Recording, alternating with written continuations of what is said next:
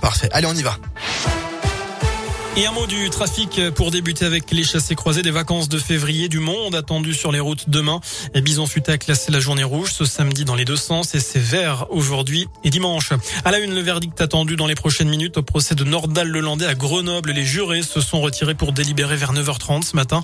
Je reconnais l'intégralité des faits qui me sont reprochés. Je sais que les familles n'accepteront jamais mes excuses, mais je me dois de leur présenter avec la plus grande sincérité. Voilà ce qu'a dit Lelandais tout à l'heure. J'ai entendu aussi les experts sur le long travail que j'ai à faire sur moi-même. J'en ai conscience. Je vais le faire avec une grande détermination. Fin de citation. Hier, le ministère public a requis la réclusion criminelle à perpétuité assortie de 22 ans de sûreté pour la mort de Maëlys et l'agression sexuelle sur deux petites cousines. Dans l'actu aussi, une alerte lancée hier soir à Trévoux, au nord de Lyon. Des témoins affirment que leur ami aurait pu tomber d'une passerelle au-dessus de la Saône. Après deux heures de recherche, la prétendue victime a finalement été retrouvée saine et sauve sur la voie publique. Un jeune homme jugé hier pour un cambriolage à Bourg. Les faits remontent au 27 décembre dernier.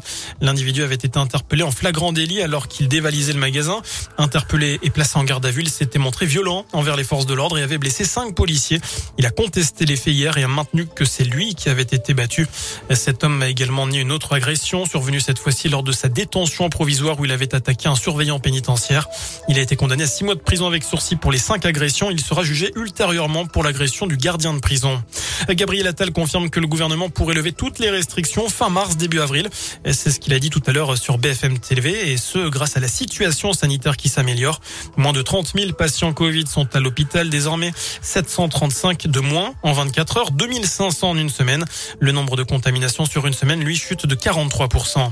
Le chômage au plus bas depuis près de 15 ans en France, du jamais vu même depuis près de 40 ans chez les jeunes. Taux de chômage qui est descendu à 7,4% au quatrième trimestre de l'année 2021.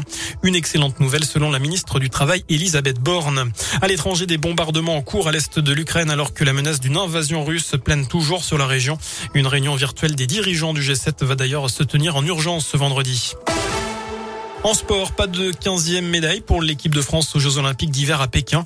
Quentin Fillon-Maillet a raté de peu son grand chelem ce matin en biathlon. Le Jurassien a terminé quatrième de la mass start remporté par le Norvégien Johannes Bö.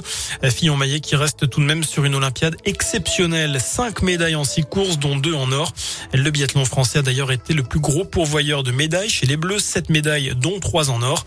La dernière ce matin avec le titre de Justine Brézaboucher sur la mass start.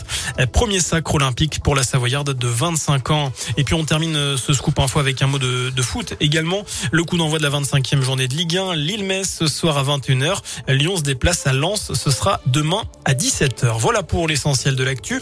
Le prochain point avec l'info bien entendu, ce sera dans une demi-heure. D'ici là, je vous laisse en compagnie de Bastien. Merci.